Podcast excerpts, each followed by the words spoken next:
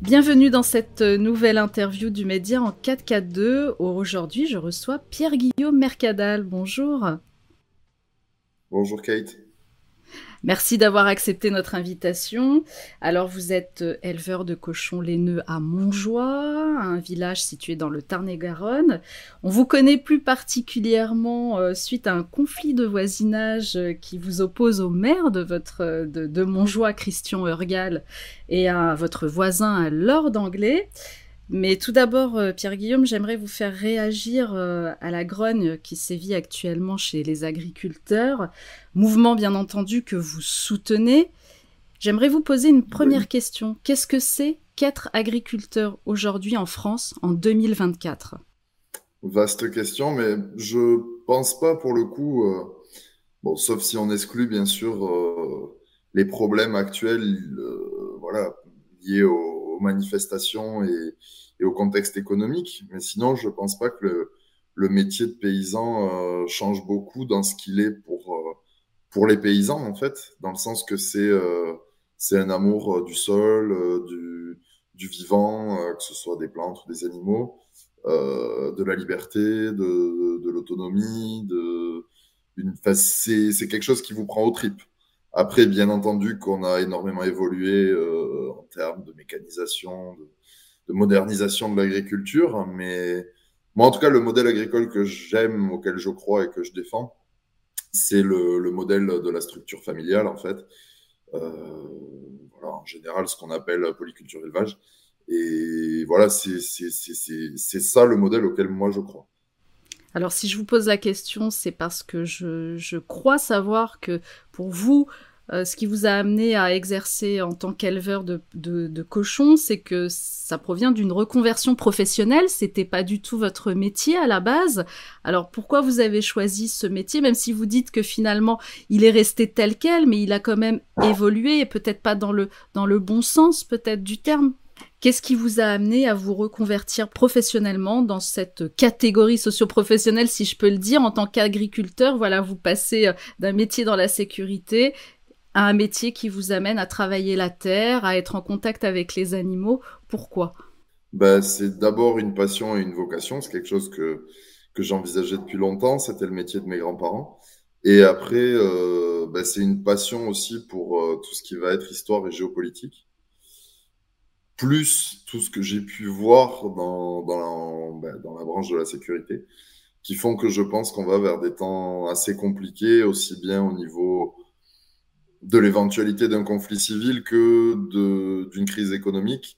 Et pour moi, c'est pas un grand message d'espoir sur ce plan-là, mais pour moi, ces deux choses sont inéluctables et l'une amènera l'autre. Alors, laquelle en premier euh, Les paris sont ouverts.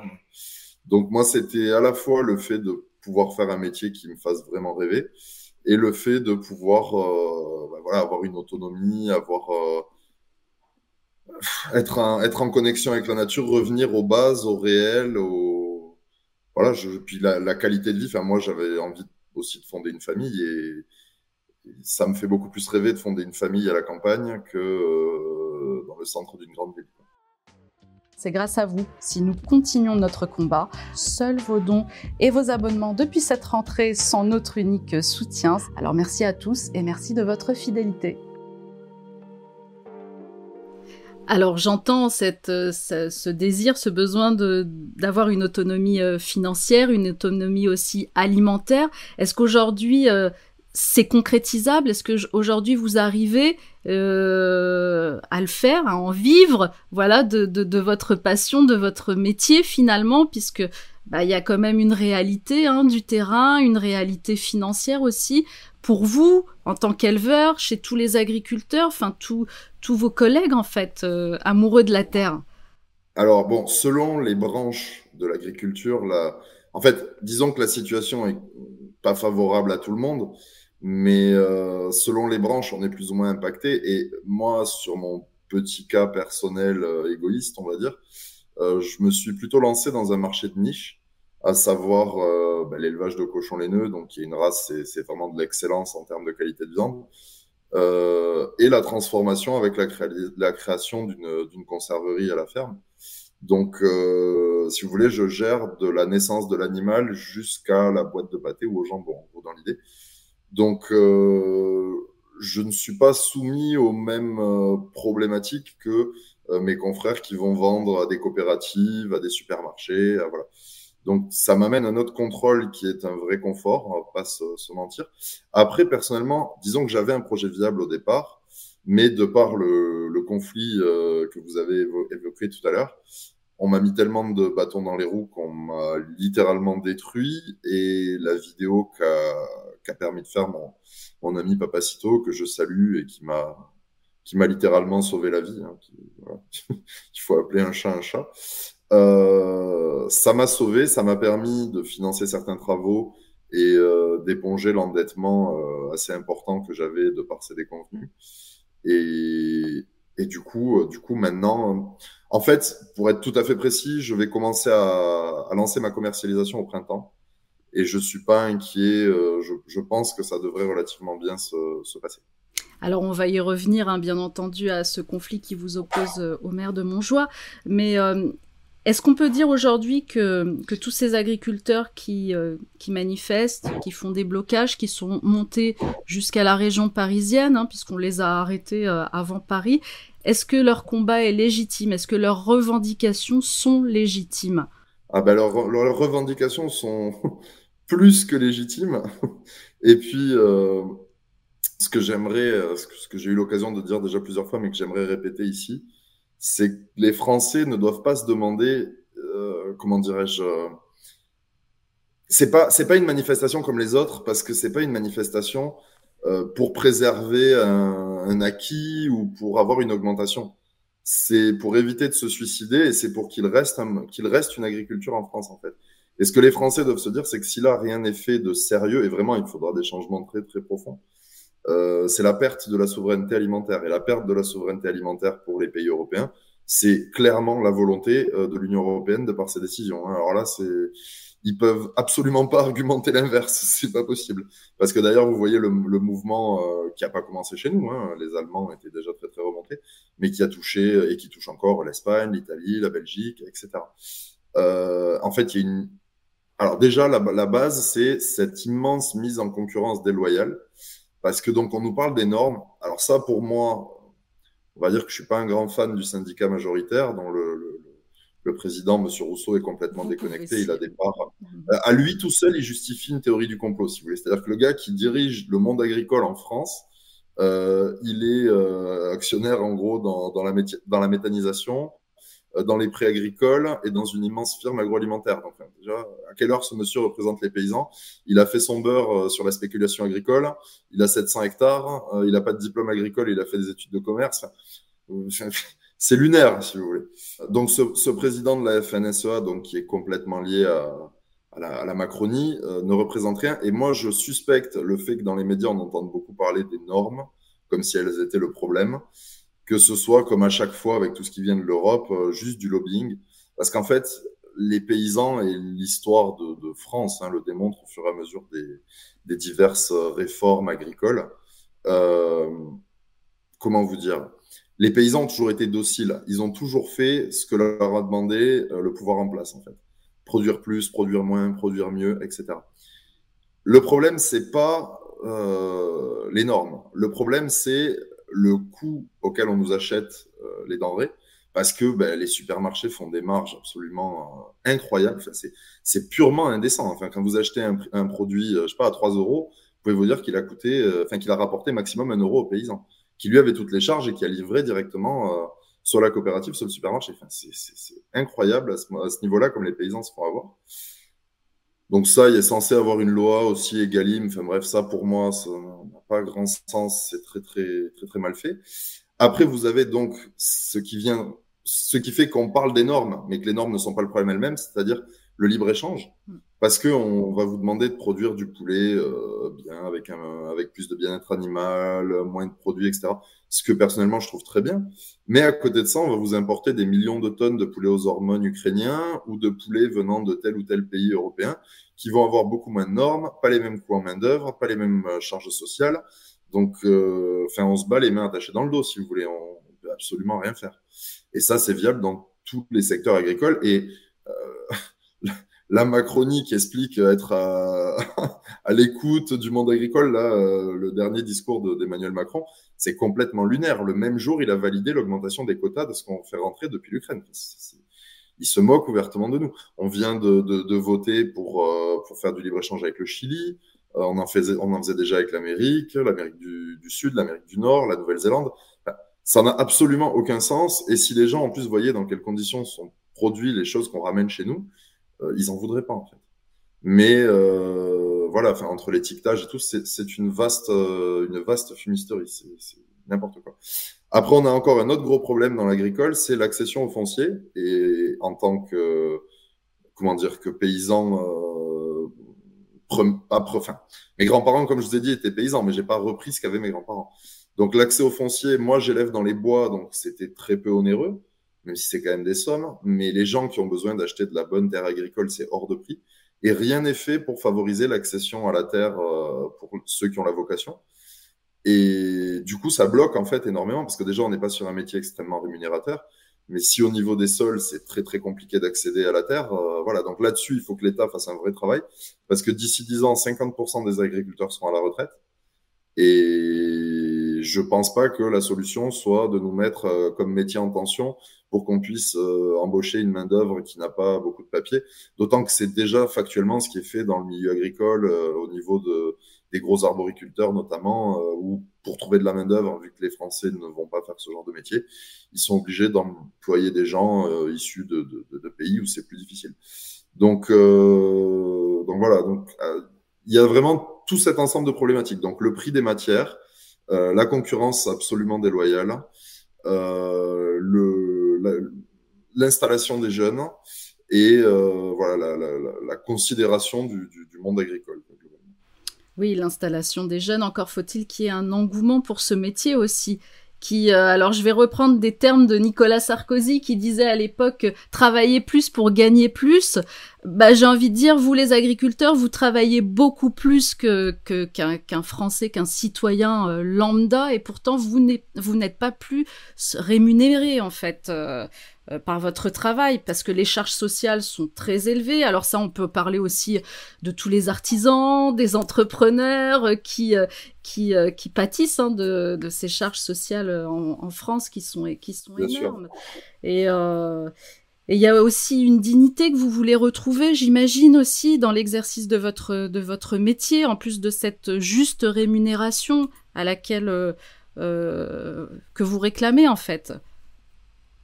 Bah, tout à fait, tout à fait. Et puis bon, si vous voulez, bah, c'est bon, ça, sur ça, le gouvernement est en train de légiférer, donc on, va leur laisser le, bénéfice du doute.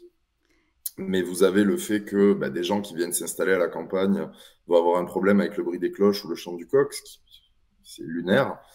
Euh, vous avez le problème. Alors, comme je vous disais, moi, j'ai plutôt une sympathie pour euh, beaucoup de normes environnementales. Enfin, je suis attaché à la sauvegarde de la ruralité et aussi de notre patrimoine, de notre environnement, de nos cours d'eau. Mais euh, parallèlement, euh, quand j'entends les discours de quelqu'un comme Sandrine Rousseau, si vous voulez, euh, c'est angoissant un peu quand même. Elle est, elle est, fatigante un peu cette dame. Donc, je, voilà, je, vous comprenez où je où je veux en venir. Donc voilà, à ce niveau-là, voilà, c'est d'éviter une diabolisation stupide et puis surtout de, de regarder ce qui se fait ailleurs dans le monde. Enfin, on est quand même, c'est pas pour dire euh, Cocorico, on est les meilleurs, mais même si on mettons qu'on soit pas les meilleurs, on est la, la, première, la deuxième ou la troisième euh, agriculture la plus vertueuse du monde. Donc c'est pas, euh, on n'est pas, enfin voilà, il faut que Madame Rousseau se, se détende. Alors, on va parler de son, de son homonyme Arnaud Rousseau, le président de la FNSEA, qui vient de justement d'appeler à la fin du déblocage aux agriculteurs pour entrer, je cite, dans une nouvelle forme de mobilisation. Donc, euh, qu'est-ce que Monsieur Rousseau attend en fait euh, Pour lui, il a l'air satisfait en fait des, des déclarations. Monsieur Rousseau, ah oui, mais Monsieur Rousseau, il était déjà satisfait avant les manifestations, donc c'est compliqué. En fait, euh, et vos, vos, auditeurs peuvent vérifier ce que je dis très facilement avec YouTube. Euh, quand ça a démarré par chez nous, là, du côté de Toulouse, il y a eu une, une manifestation, notamment place du Capitole, et où les mecs de la Fédé ont dit non, mais c'est bon, il faut rentrer chez vous, on arrête la manifestation. Et où ils se sont fait, mais alors huer, insulter, tout ce qu'on veut. Et en fait, les, les, le syndicat des jeunes agriculteurs et le syndicat de la FNSEA a eu une vraie fracture avec sa base, parce que vous avez des gens très bien dans la base, mais leurs élites et leur base, c'est deux galaxies différentes. Et, et en fait, euh, Monsieur Rousseau, lui, ce qu'il attend, c'est euh, une caresse sur la tête de la part du président de la République. C'est juste ça qu'il attend. Le sort des paysans, il s'en fout complètement. Donc au début, ils ont voulu tuer la manifestation dans l'œuf. Ils ont complètement perdu le contrôle. Donc ils ont essayé de, comment dire, de le récupérer en faisant semblant de soutenir un mouvement qu'ils voulaient tuer au début. Euh, et puis la Macronie leur a bien rendu en donnant très peu de, en ayant très peu d'échanges sérieux avec les deux autres euh, syndicats agricoles et en, en traitant principalement avec la, la FNSEA. Donc, euh, donc voilà, Monsieur Rousseau, ce qu'il raconte, fait là les mesures de la, de, les mesures qu'a proposé Gabriel Attal, et je parle des deuxièmes, euh, bon, qui est peut-être une amélioration si on veut, mais c'est absolument pas suffisant. Sur le fond du problème, il n'y a rien qui a bougé en fait. Juste, il débloque des fonds, mais on fait quoi? L'année prochaine, on recommence et on redébloque des fonds, et ça n'a pas de sens. Là, il faut euh, des états généraux de l'agriculture ou, une, ou créer une exception euh, agriculturelle française, mais il faut changer de manière durable pour euh, pour que les paysans puissent vivre et pour qu'on protège notre souveraineté alimentaire. Parce que on a un pays quand même qui s'est basé, euh, ben, suite à la prise de, de, comment dire, de pouvoir de De Gaulle, hein, qui s'est basé sur deux trucs, c'est l'indépendance énergétique et l'indépendance alimentaire. Et, enfin, la souveraineté plutôt. Et on est en train de perdre la souveraineté alimentaire. Et dans les trucs aussi qui font mal aux paysans et à tous les artisans et à l'industrie, c'est le coût de l'énergie euh, euh, par rapport à tout ce qui va être électricité qu'on produit à pas cher et qu'on est obligé d'acheter une fortune par rapport à des, accords, européens, une fois de plus, qui, qui nous desservent au dernier degré. Et ça, c'est une vraie, c'est une vraie, vraie problématique. Et pas que pour les paysans, pour les paysans, mais pour les autres aussi. Alors vous l'avez souligné, on peut s'interroger effectivement sur euh, les véritables euh, ambitions de la, des syndicats et notamment de la FNSEA.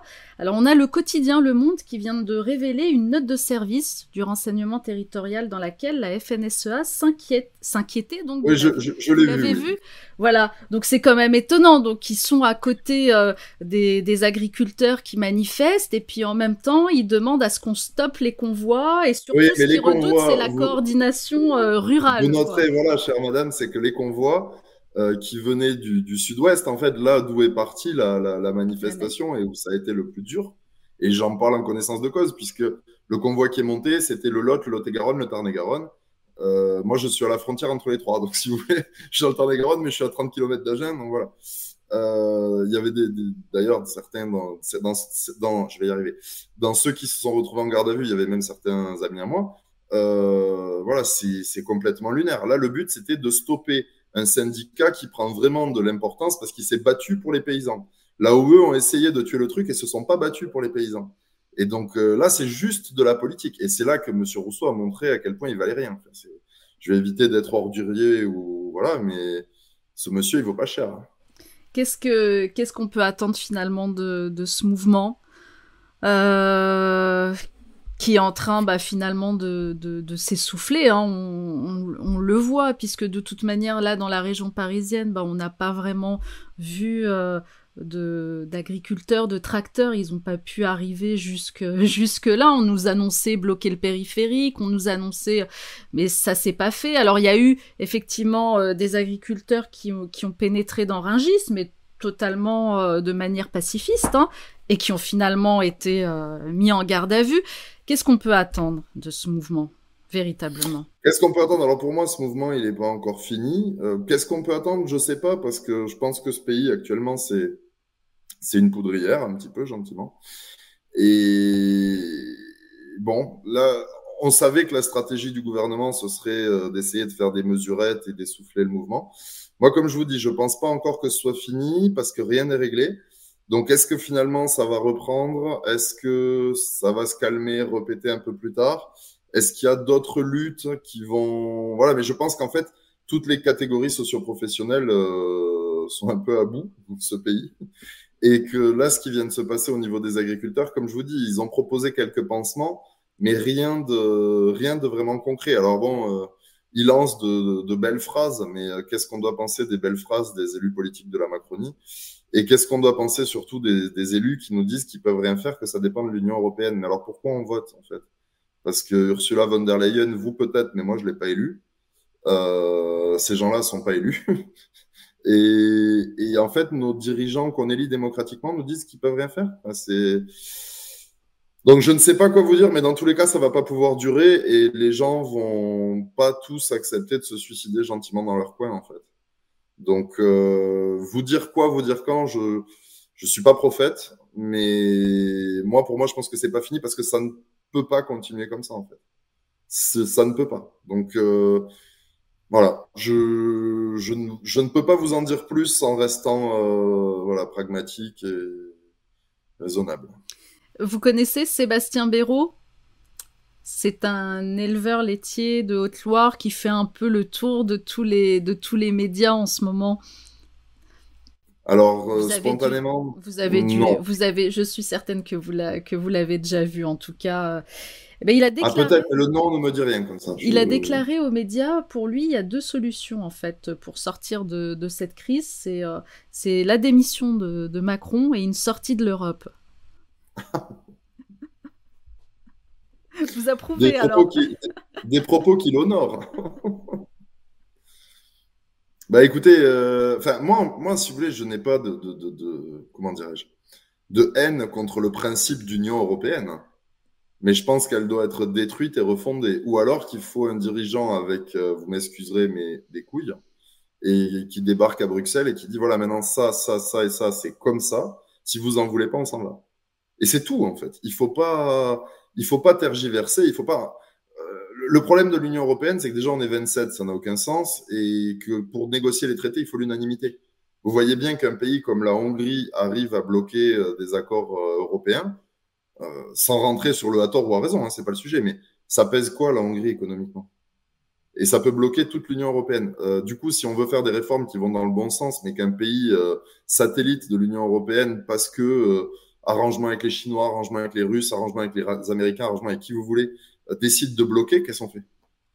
Donc, euh, à un moment donné, il faut exiger, et puis c'est tout. Enfin, on est quand même la France. Quoi. Si, on ne peut pas se permettre de sauver euh, notre souveraineté alimentaire, c'est que l'Union européenne n'est pas notre amie. Hein. Et puis l'Union européenne est quand même très très loin là aussi du projet qu'avait au départ le général de Gaulle. Hein. Donc moi, je, moi, ce que je dirais, c'est qu'effectivement, taper du poing sur la table ou en sortir, quitte à la refonder, euh, mais avec d'autres valeurs que celles qui sont euh, mises en place actuellement. Alors vous dites qu'il y a beaucoup, euh, effectivement, il y a beaucoup de, beaucoup de traités qui se font avec, avec les pays étrangers. pourtant, ces dernières années, la France a mis l'accent sur tout ce qui est sur le label Made in France. On en a fait la promotion, on en a fait mais on se rend bien compte que sur le terrain, finalement, ce n'est qu'un leurre. Et j'entendais encore, euh, je crois que c'est hier, euh, l'un des l'un des dirigeants de euh, du distributeur Super U, à qui à qui une journaliste a posé la question pourquoi dans les étalages ils, achetaient finalement des, des, carottes et des, des salades ou, ou, un autre produit qui provient qui est hors hors France, hors de France. Et il expliquait que en c'était par par souci d'intersaison euh, que voilà, euh, comme si en France on n'avait pas de carottes euh, et il y avait un autre produit, je ne sais plus si c'est les salades ou pas.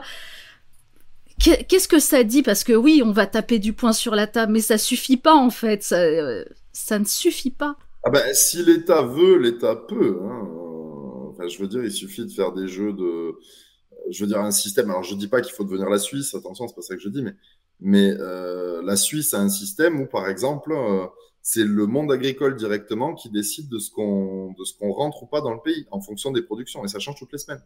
C'est-à-dire que vous mangez des taxes mais absolument folles ou s'ils ont besoin c'est détaxé complètement. Et ça moi je trouve ça je trouve ça très bien. Mais après des solutions il en existe plein. Mais je vous dis c'est déjà on peut commencer par euh, ce comment dire avoir une concurrence qu'avec les pays de l'Union européenne euh, ce serait déjà pas mal. Ce, serait déjà vraiment pas mal. Parce que le problème, c'est rentrer des produits qui viennent de Dieu sait où, je vous dis, d'Amérique du Sud, du Maroc, d'où vous voulez. Ça n'a pas de sens. Ça n'a pas de sens. Sauf que bien souvent, euh, il faut bien vous imaginer que, par exemple, si on prend le cas du Maroc, les tomates du Maroc, c'est pas, on va pas acheter ça aux petits paysans marocains. Hein. C'est euh, des bases, on appelle ça des bases tellement c'est grand en fait. C'est des fermes de centaines ou de milliers d'hectares qui appartiennent à des groupes financiers qui, bien souvent, euh, peuvent être français, hein, par exemple, ou allemands, mhm.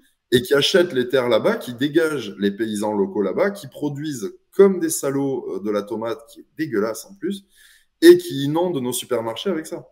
Donc, euh, me dire qu'on peut pas combattre ça, moi, j'y crois pas. Moi, je pense qu'on peut, et, et puis je pense qu'on doit aussi. Et, parce qu'en plus, la, comment dire, les gens se rendent pas compte si les paysans donc sont pas, s'il n'y a pas de renouvellement, la catastrophe que ça va être, même par rapport à l'environnement, par rapport à la beauté des paysages qui sont plus entretenus, par rapport au risque d'incendie, par rapport à toutes les friches qui vont se créer.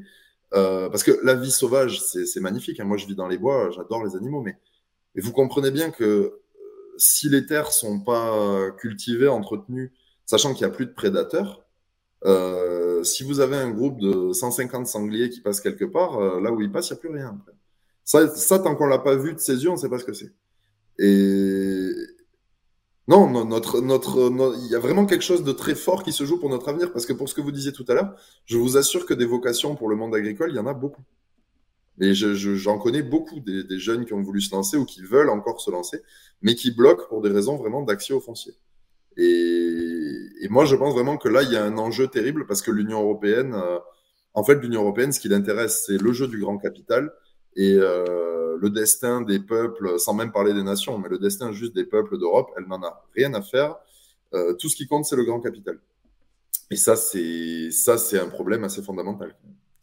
Et c'est peut-être là euh, aussi le, le problème de, de, nos élites gouvernementales, c'est que elles ne voient pas, elles ne connaissent pas le métier, elles ne vont pas, même si, euh, même si on a vu Gabriel Attal s'est rendu euh, aux, côtés de certains agriculteurs, mais tant qu'on n'a pas été au contact de cette terre, tant qu'on ne l'a pas travaillé, eh ben on pourra pas se rendre compte de, de ce que c'est en fait finalement ce, ce métier.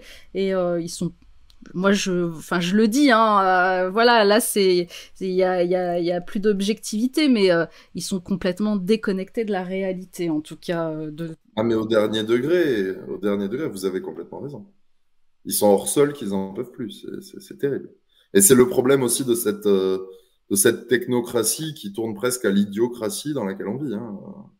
ça n'a c'est incohérent au possible. C'est triste tellement c'est incohérent. Il n'y a plus aucun bon sens. Enfin, et le problème, c'est que ça, toucherait que le monde agricole, mais on le retrouve vraiment partout. C'est des mecs qui ont jamais fait des métiers qui nous expliquent euh, ce qu'on doit vivre sans avoir la moindre idée de ce que sont les réalités du métier.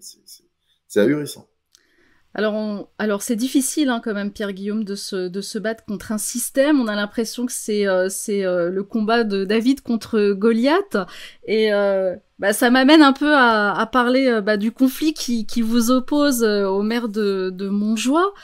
parce que là aussi, on parle de technocratie, on parle d'élite gouvernementale, et finalement, bah, dans ce que vous vivez, vous, au quotidien, bah, on n'en est pas loin.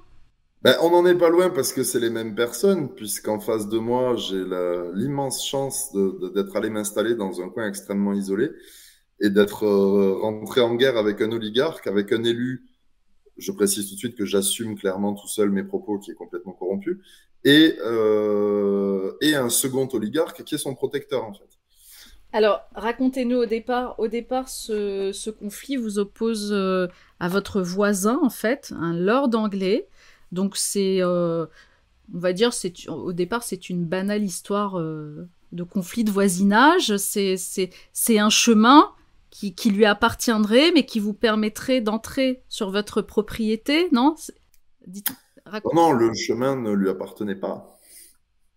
Le chemin lui appartient au bout de six ans et demi de guerre et quatre ventes euh, annulées. le chemin a fini par lui appartenir tout récemment. bon alors, de par euh, ses arrangements avec le maire, euh, il s'est su qu'il y avait eu un accord entre lui et moi. Euh, accord secret à sa demande pour encore quelques mois, donc on communiquera dessus quand on y sera légalement autorisé, parce que ben moi, quand je donne une parole, je la tiens. Mais bon, c'est l'affaire de deux ou trois mois encore seulement. Et, en fait, en fait, non. Ce monsieur a fermé un chemin communal qui était le seul chemin d'accès à ma propriété. Et il l'a fermé un peu avant que j'achète. Mais moi, je ne savais pas. Et en fait, m'a, on m'a clairement menti. Il a construit des murs, un portail, tout ça sans aucun permis de construire, avec la complicité absolue du maire et son appui. Au point que quand je lui ai fait faire enlever son portail par la justice, euh, la mairie a refusé, c'est la mairie qui doit faire appliquer les décisions de justice. La mairie a refusé de faire enlever les colonnes et les murs pourtant construits illégalement euh, parce que c'était pas marqué dans la décision de justice, étant donné que moi j'avais attaqué que sur le portail, on a vraiment joué sur les mots. Et le maire est allé aux frais de la commune jusqu'à jouer à saisir la cour de cassation pour faire remettre un portail privé sur un chemin public. C'est du jamais vu. Bon, il a été débouté sans même qu'on arrive en, en cassation. Euh, donc en fait, si vous voulez, l'idée c'est que l'anglais avait fermé donc ce chemin communal qui était goudronné en pente douce en ligne droite jusque chez moi et qu'il l'avait remplacé par un chemin euh, quand, tellement raide que quand il pleuvait vous le remontiez pas en 4x4 et avec un virage à 90 degrés. Donc c'était plutôt intéressant à pratiquer. Euh, entre temps, euh, ben, moi du coup il y a eu toute une guerre de, de, de travaux parce qu'en fait le maire est document euh, comment dire recommandé à l'appui m'a expliqué que la déviation c'était salle communale. Donc on s'est mis d'accord pour faire des travaux. Quand j'ai fait les travaux, il m'a attaqué, il m'a fait arrêter les travaux comme si j'étais sur la voie publique, alors qu'en fait c'était la déviation appartenait à l'anglais. Euh, enfin, là tel que je vous explique ça, tel que je vous explique l'histoire, euh, j'ai conscience que ça c'est assez complexe peut-être un peu à, à, comprendre, mais donc le deuxième chemin en gros était à l'anglais, était impraticable. Euh, le maire me, me dit de faire des travaux et après m'attaque en me disant qu'il avait rien signé. Donc au final, j'ai quand même fait les travaux sur une voie qui appartenait à l'anglais, avec un communal fermé, tout à mes frais. Je me suis endetté pour ça, parce que j'ai quand même été au bout, parce que je ne pouvais pas accéder chez moi, tout simplement. Et depuis euh, ben, cinq ans et demi à peu près qu'on a fait ces travaux, voire six ans, euh, ben, j'ai un chemin, mais qui est dans un état épouvantable, parce que j'y ai fait 30 000 euros de travaux, pour être très précis. Mais ça suffit absolument pas. Et le maire s'est battu à tout prix année après année pour que l'anglais finisse par récupérer le, le, chemin communal, lui a fini ensuite par lui racheter son chemin. Et depuis, eh ben, le communal qui était en bon état, depuis, ça fait quelques semaines hein, seulement, hein, c'est tout récent, est aux mains euh, de l'anglais. La déviation pourrie appartient à la mairie. Et le maire ne veut ni goudronner jusque chez moi, alors que j'ai eu mes permis de construire, autorisation d'exploiter, tout ce que vous voulez. Et que je demande rien de plus que ce que vit tout le monde en France, c'est-à-dire un chemin mmh. digne jusqu'à mon domicile. Ben pour le moment, il veut pas goudronner et il veut pas me vendre le chemin non plus. Donc c'est intéressant comme, euh, comme situation. Et bon, ça, ça peut paraître euh, sans importance pour les gens qui nous écoutent, mais c'est qu'autour de ça, en fait, on n'a jamais voulu, alors que ça représentait pas grand-chose, surtout pour cet anglais qui est très fortuné, euh, ça n'a jamais, euh, on n'a jamais voulu s'arranger avec moi, on a voulu me briser. Et donc, on m'a privé d'électricité pendant plus de six mois. J'avais un compteur de chantier, on me l'a fait couper une semaine avant la trêve hivernale. Et le maire s'est battu pendant six mois pour qu'on me remette pas l'électricité et a fini par le faire sur ordre du préfet. On a tenté, et je pèse bien mes mots, de m'assassiner. Euh... Qu'est-ce que, qu'est-ce que je peux vous dire qu'on m'a fait? On m'a fait l'année où je me suis installé comme paysan, j'ai eu cinq contrôles surprises. Je ne sais pas si vous imaginez ce que ça représente, mais c'est absolument colossal. Euh, on m'a fait un harcèlement de, tous les jours, on m'a volé des animaux. Récemment, on m'a massacré des animaux dans des conditions absolument atroces, puisque on leur a tiré dans le ventre pour qu'ils agonisent sur des, gros cochons prêts à abattre de, plus de 100 kilos. Donc, on m'en a quand même tué 5 par arme à feu et un avec du poison. Euh, voilà, c'est voilà, ce que je vis. C'est un véritable enfer. Et le problème qu'il y a, c'est que vous allez me dire, mais pourquoi vous en parlez pas? Pourquoi ben, le problème, c'est qu'en fait, Montjoie, c'est la base arrière de Monsieur Jean-Michel Baillet, qui est l'un des hommes les plus puissants de France, qui a occupé tous les postes politiques existants à part président de la République. C'est simple, il a fait tout ce qui existe. Euh, il n'a pas été président de région, il a été conseiller, régional, mais jamais président de région. Voilà, président de région, président de la République, les deux postes qu'il a jamais eu. C'est un des hommes les plus fortunés de France, hein, euh, qui se cache absolument pas d'être franc-maçon. C'est le premier patron de presse régionale de France. Et donc, en fait, dans ma région, bah, toute la presse locale lui appartient. Donc, à part des tout petits, petits journaux qui m'ont eu fait quelques articles, mais sans impact, euh, bah, toute la presse lui appartient. Donc, toute la presse refuse de parler de moi ou alors en parle pour se moquer de moi, littéralement. Euh, je vous ai dit qu'on avait tenté de m'assassiner. Alors, si aujourd'hui je vous parle et si j'ai été médiatisé et un mmh. peu connu, mmh c'est grâce au youtubeur Papacito. Donc, dans la première vidéo qu'on a faite, qu'on peut trouver sur YouTube et Odyssée, euh, le, chef du commando qui m'a été envoyé a témoigné à visage découvert et a reconnu avoir pris 40 000 euros pour s'occuper de moi. Donc, à ce prix-là, vous vous doutez bien qu'on ne parle pas de, trier les lentilles. Et, euh, donc, ben, je vais vous parler très, je vais essayer de vous parler brièvement de ça, mais pour vous expliquer ce que j'ai vécu. On m'envoie une équipe de mecs armés chez moi.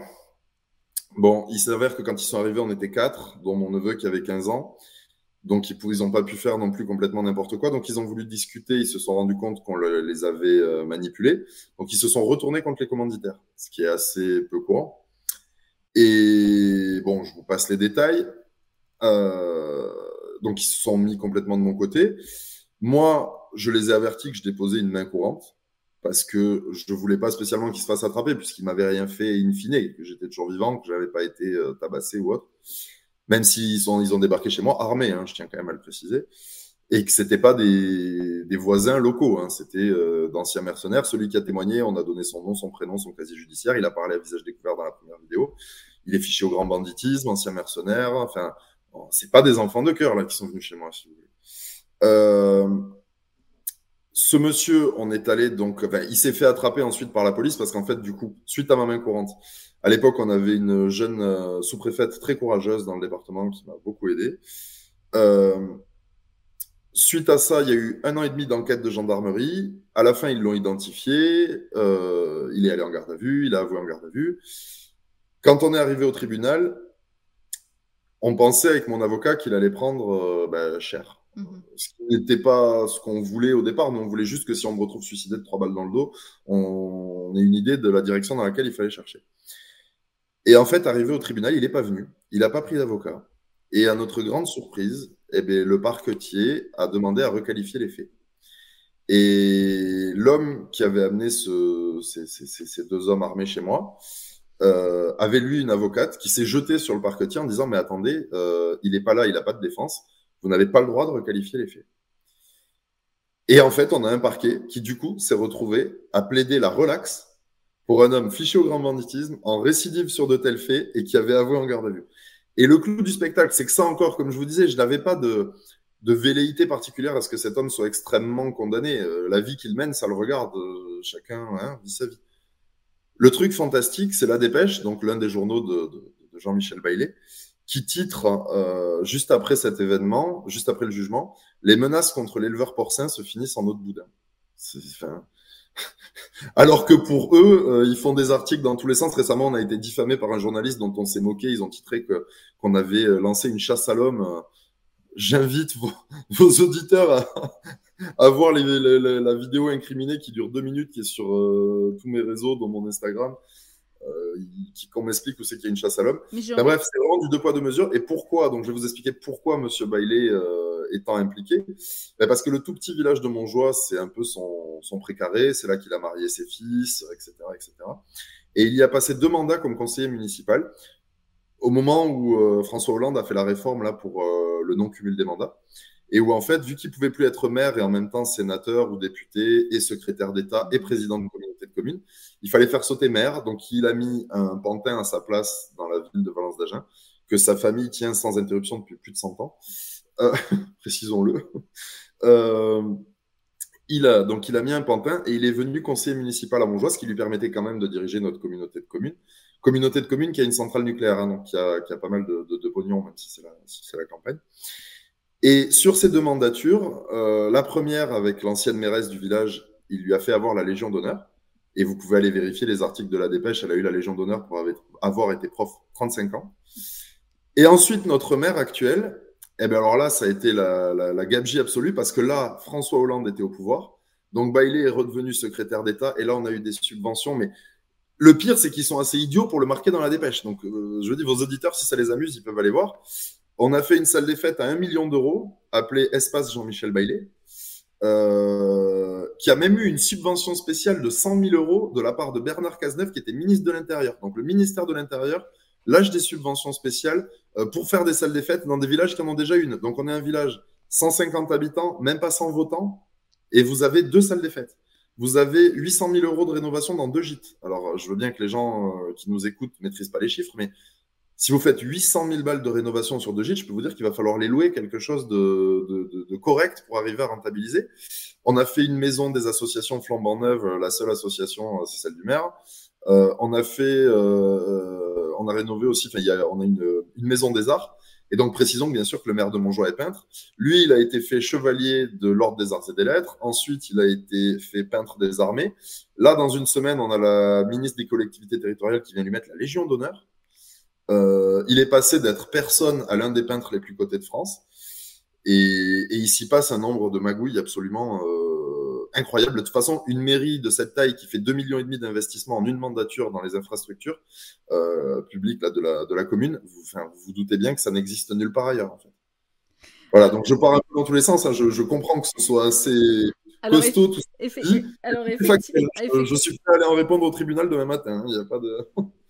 Bon, déjà, une précision sur la Légion d'honneur, j'ai envie de vous dire, c'est pas forcément une reconnaissance absolue d'avoir la Légion d'honneur, et d'ailleurs, on en a fait un article sur le média en 442 en, en début d'année, justement, sur le, sur le sujet.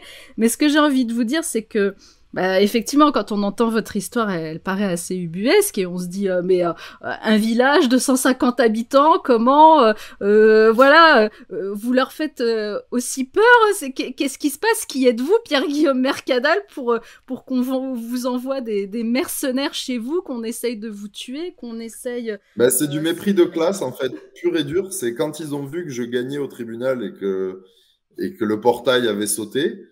Euh ben, j'ai reçu de la visite. Alors, moi, à ce jour, je sais parfaitement qui a commandité euh, la tentative hein, contre moi. Euh, vu qu'il n'y a pas eu de condamnation sur le sujet, je peux, tout ce que je peux faire, c'est dire que étonnamment, euh, les personnes qui sont venues à mon domicile ont été amenées là par un membre de la famille des salariés du Lord britannique. Chacun en tire les conclusions qu'il veut. Mais on a aussi, alors on a aussi le maire de, de votre village aussi, Christian Urgal, qui, euh, qui a fait, euh, qui a déposé plainte. Euh, c'est ça pour pour menace de mort. Et puis là, tout récemment, bah il y a quoi? Il y a peut-être 20 jours, je sais plus, c'était le 12 janvier quand vous êtes allé euh, lui déposer euh, euh, le cochon, vous avez un de vos cochons que vous avez retrouvé mort dans vos bois et que vous êtes allé vous êtes filmé hein. Alors effectivement, il n'y a pas il y a, aucune agressivité, on voit bien que, vous allez le déposer sur son bureau. bah, pareil, il y a eu un, article dans la dépêche suite, suite à ça.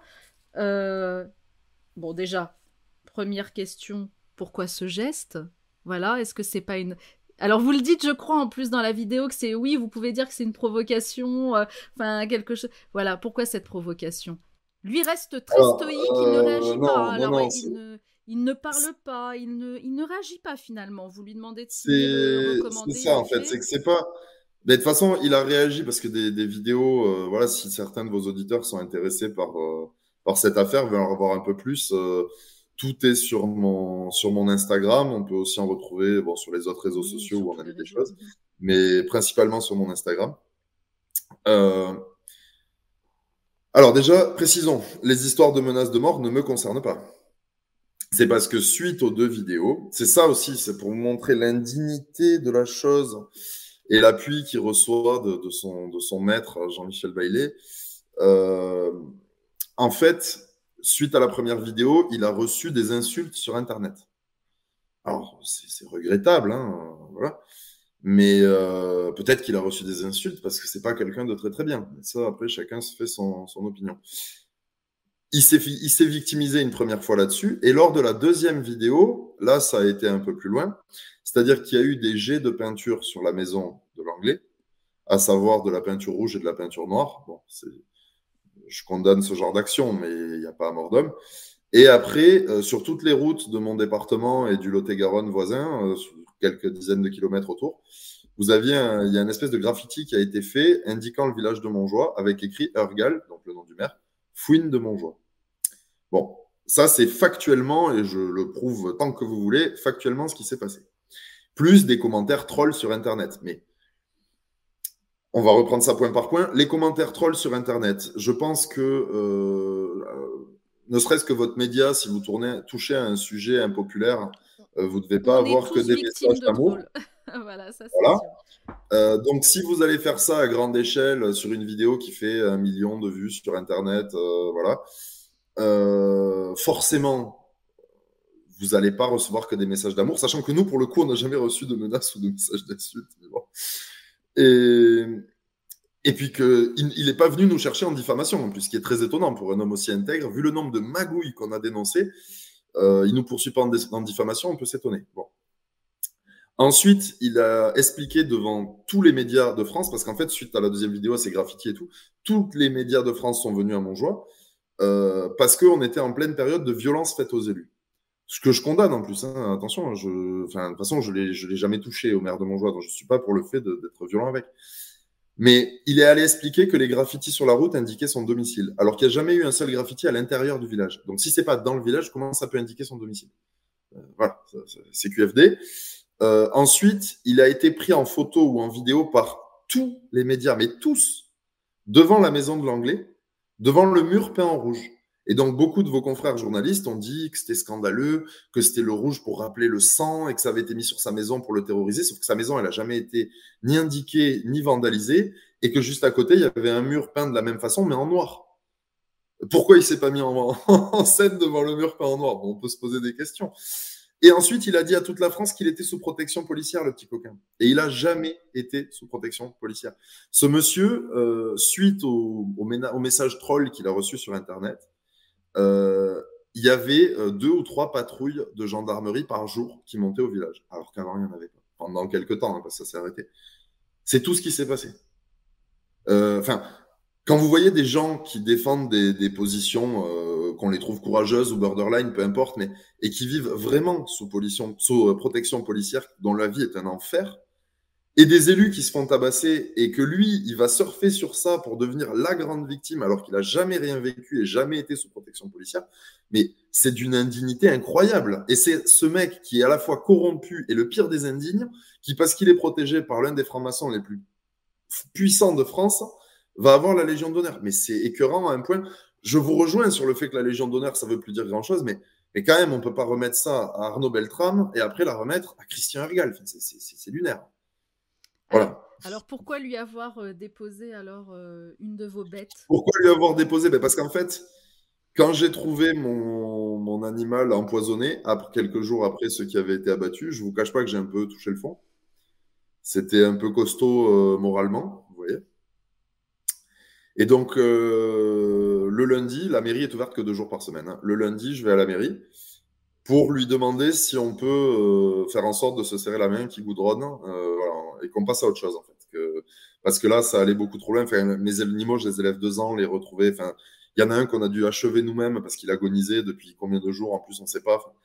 bref, j'étais pas fier, si vous voulez. Et en fait, quand j'arrive, tout est filmé. Hein. Quand j'arrive, il me fait patienter parce qu'il est en train de commander du vin. Et je trouve quoi sur son bureau? Une feuille avec euh, mon, portrait. En fait, il a repris une, une intervention chez, euh, Valeur, chez ou Radio Courtoisie, je sais plus. Euh, et donc, il y avait mon portrait et il avait écrit dessus éleveur menteur. Alors, je n'ai pas compris pourquoi c'était là, pile au moment où je me fais tuer des animaux, alors que j'étais pas entré en contact avec lui, que le conflit s'apaisait depuis quelques mois. Euh, je comprenais pas du tout. Voilà. Et donc là, on a eu un premier échange où il s'est, et c'est pareil, hein, c'est sur tous les réseaux sociaux, où il s'est clairement foutu de ma gueule. C'est-à-dire qu'il s'est moqué de moi en me disant non, mais le chemin est en excellent état, mais je comprends pas. Si vous avez une, une remarque à faire à la commune, faites-moi un recommandé, etc., etc. Donc on a échangé des mots. Euh, euh je suis parti. Et deux jours ou trois jours après, oui, trois jours après, le, jeudi matin, euh, ben, l'écarissage, en fait, à cause de l'état du chemin, comme tous les gros camions, ne veut pas descendre chez moi. Donc, je ne peux pas avoir d'air d'écarissage, etc. Et donc là, en fait, j'ai craqué, si vous voulez. Je me suis dit, euh, non, mais en fait, euh, je ne peux pas avoir mes animaux qui sont massacrés ou volés toutes ces dernières années, même pas pouvoir avoir l'écarissage, et lui qui vient se foutre de ma gueule à me dire que le chemin est en bon état. Donc, je suis allé lui amener l'animal empoisonné, la feuille de l'écarissage, sachant qu'il en avait déjà eu une il y a deux ou trois ans, hein, mais la feuille de l'écarissage disant qu'il ne voulait pas descendre chez moi, et un recommandé, vu qu'il me demandait un recommandé. Donc là, il a signé le recommandé, il a pris connaissance de tous les documents. Et voilà. Voilà pourquoi j'ai fait ça. Ben, pourquoi j'ai fait ça? Parce que, parce que on peut pas, comment dire, j'ai beau arriver à garder mon calme, euh, on peut pas faire vivre des situations pareilles aux gens, en fait, c'est pas possible. Et on ne peut pas à la fois faire semblant d'être un élu respectable et une victime, et déshonorer à ce point sa fonction de maire, en fait. Parce que pour lui, c'est juste une affaire personnelle, c'est juste un, caprice d'orgueil. Euh, bailer euh, autour de lui, euh, pareil, j'ai pas parlé de ça, mais vous avez autant de suicides autour de lui qu'avec les Clinton. Vous avez un de ses bras droits qui a pris une balle dans la tête en rentrant chez lui. Il y a des histoires sympas. S'il y a des journalistes qui veulent venir investiguer dans le coin, c'est pas ça qui manque, sauf qu'il n'y a pas de journalistes qui veulent venir investiguer dans le coin. Euh, ils font peur à tout le monde. Euh, donc moi, je reçois énormément de soutien, mais officieux en fait, parce que les gens ont peur. Ou de gens qui me disent, mais arrête, tu vas mourir, etc. C'est ça que je vis depuis six ans, si vous voulez. C'est littéralement horrible. Et en fait, ben, le maire est parti un jour avec la bonne idée de me poursuivre pour l'avoir menacé et injurié dans son bureau. Je me suis retrouvé en surprise à la gendarmerie pour ça. Et quand j'ai eu fini ma déposition, les gendarmes m'ont dit bon, ça devrait bien se passer parce que ça colle parfaitement avec la déposition de la secrétaire que je connaissais pas à, l'époque. Et en fait, bon, elle, elle m'a, sauvé puisqu'au final, elle a dit la vérité que j'avais ni injurié ni menacé le maire. Donc ça a fini classé sans suite. Et depuis, je filme tous mes entretiens avec le maire. En fait, pour pas lui permettre de, parce qu'il a retenté plusieurs fois par la suite, de pas lui permettre de me diffamer, de me faire condamner, vu qu'il est élu. Voilà, parole contre parole, ça se jouerait pas bien pour moi. Euh, donc voilà pourquoi j'ai pris l'habitude d'enregistrer. Et là, je me suis dit qu'il fallait diffuser parce que trois jours avant, j'y vais, il se moque de moi. Euh, là, je me suis dit, ben, je vais amener ça, on verra sa réaction, et puis je vais filmer. Et depuis, ben, je, je, diffuse tous les, toutes les entrevues que j'ai avec lui depuis. On a pu le voir jouer à aller se cacher derrière une porte, hein, euh, enfin voilà, à répondre des trucs complètement incohérents, à bugger quand je lui pose des questions. D'ailleurs, je ne sais pas si vous avez eu l'occasion de discuter avec lui, mais euh, je vous avais transmis son numéro. Aujourd'hui, je pense qu'il doit être encore à la mairie. Hein, si, vraiment, n'hésitez pas à lui poser toutes les questions que vous voulez. Euh, alors, alors, effectivement, euh, Pierre Guillaume, euh, c'est prévu que je, que je le contacte parce que c'est aussi mon métier aussi d'avoir les deux versions. Et pourquoi pas tenter une, une médiation? Pourquoi, pourquoi pas? Pourquoi pas? Voilà, si tant est qu'il réponde, si tant est qu'il en ait envie, en tout cas. Mais, euh, mais, euh, mais je donnerai, euh, en tout cas, je, donnerai suite. Enfin, je, je, dirai clairement quel retour j'ai eu de sa part. Ça, c'est, ça, c'est certain.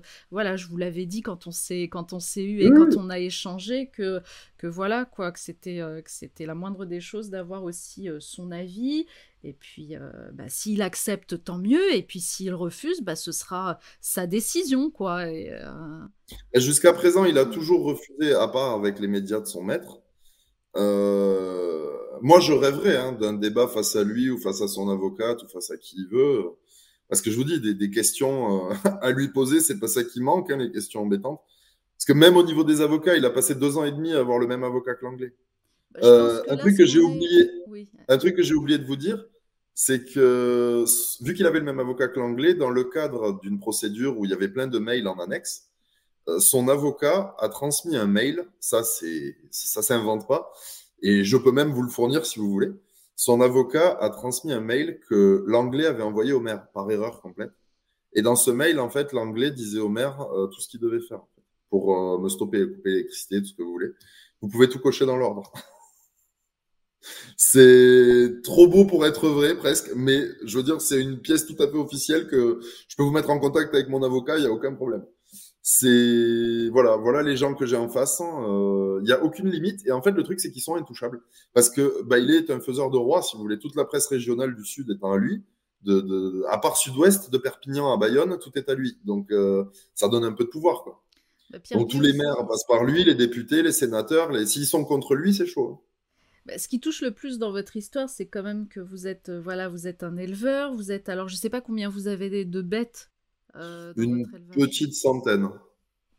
Donc euh, bah, déjà une perte, une perte, c'est que c'est quand même énorme pour, pour un petit éleveur. Donc ce qui touche, c'est vraiment c'est le côté humain derrière votre histoire.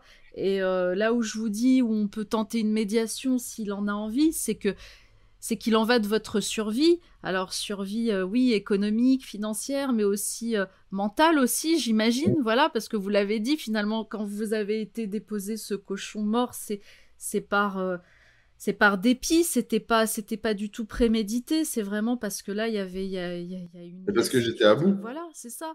Donc pour qu'il réalise ce que c'est, parce qu'en fait, là, ça me vient parce que je voulais pas préciser, mais ce qui m'a rendu fou aussi c'est de voir des gens qui, voyant les, ce que j'avais publié par rapport aux animaux morts, lui ont demandé euh, bah, dans la semaine, là, après ce lundi-là, lui ont demandé s'il avait prévu de faire quelque chose pour aider dans cette situation.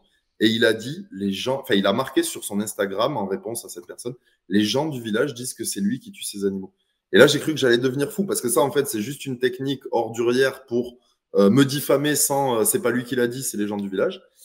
Sauf que c'est pas vrai que les gens du village disent, ça. Euh, que si vous voulez, moi, les, les, papiers, c'est pas ma passion. C'est peut-être une erreur, mais j'avais même pas d'assurance sur mon cheptel. Donc en fait, là, ça me fait une perte de 15 à 20 000 euros sèche euh, parce que les animaux que vous retrouvez morts euh, après des heures, euh, vous n'allez pas jouer à les transformer ou à en faire quoi que ce soit. Hein. Un animal, il faut enlever le sang tout de suite, sinon la viande, elle peut être porteuse de, bactéries, de maladies, voilà. ça a été une perte sèche terrible. le fait que les animaux soient massacrés, si vous voulez, si j'avais une assurance et que tous les animaux ont pris une balle dans la tête, vous pouvez douter. Mais là, ils ont été torturés et j'avais pas d'assurance. Donc, enfin, je, je, peux pas comprendre. C'est ça m'a franchement blessé qu'il ose dire des trucs comme ça publiquement euh, en se cachant en plus derrière les habitants du village. Mais ce monsieur n'a ni courage ni dignité. Donc, euh, donc voilà. Et puis je, je ne doute pas qu'il vous réponde pas ou alors qu'il réponde euh, trois trucs à moitié. Mais parce que sur toutes les questions, je vous dis, hein, c'est très simple. Hein, qu'il ose, qu'il ose dire face caméra qu'il n'a pas essayé de, de remettre un portail public, privé sur un chemin public jusqu'en cassation, qu'il ose. En tout cas, on, verra. S'il ose, on ira au tribunal. En tout cas, moi, ce que je retiens, c'est que tout de même, vous êtes ouvert au dialogue et que vous avez tout de même envie que cette histoire se termine et se termine bien, en tout cas. Bah, je me suis marié euh, grâce au soutien de milliers de personnes, grâce à la vidéo d'Hugo qui a perdu beaucoup pour moi et, et que je dirais jamais assez que, que j'aime comme un frère. Euh, moi, maintenant, j'aimerais effectivement juste vivre de mon travail. Maintenant, je vais pouvoir m'en sortir grâce à ce qui s'est passé. Donc tout ce que je veux, c'est un accès digne à mon habitation, euh, fonder une famille et vivre ma vie en fait. Et c'est la seule chose à laquelle j'aspire. Et puis, ce qui va dans ce sens, c'est que voilà, comme je vous ai dit, je ne dirai rien parce qu'il y a eu une clause de confidentialité à la demande de l'anglais. Vous me reprenez en interview dans trois mois, je vous, je vous le donne l'accord. Même je vous l'envoie par mail, je m'en fous. C'était pas à ma demande. Mais euh, il y a ce genre de clause. Euh, donc voilà, mais avec l'anglais, le maire le sait, il sait qu'on est en paix. Et il continue à pourrir la situation. Et je suis en paix avec l'anglais, mes animaux sont massacrés. Euh, enfin, pour moi, ça aussi, c'est du service commandé au dernier degré, parce que j'ai pas d'autre ennemi que, que, Bailey et Ergal. Euh, voilà, enfin, vous comprenez ce que je veux dire? Enfin, c'est la situation devrait être réglée, sauf que je suis paysan, eux, ils se pensent comme étant très au-dessus humainement et tout ce qu'on veut des paysans.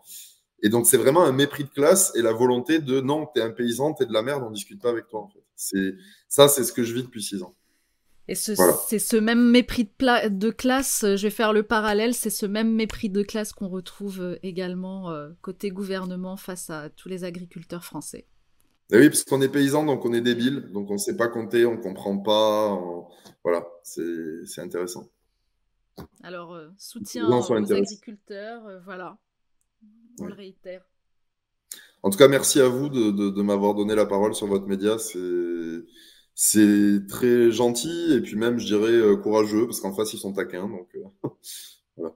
Eh ben, merci à vous en tout cas de nous avoir accordé euh, tout ce temps pour vous exprimer. Merci Pierre-Guillaume. Merci Kate.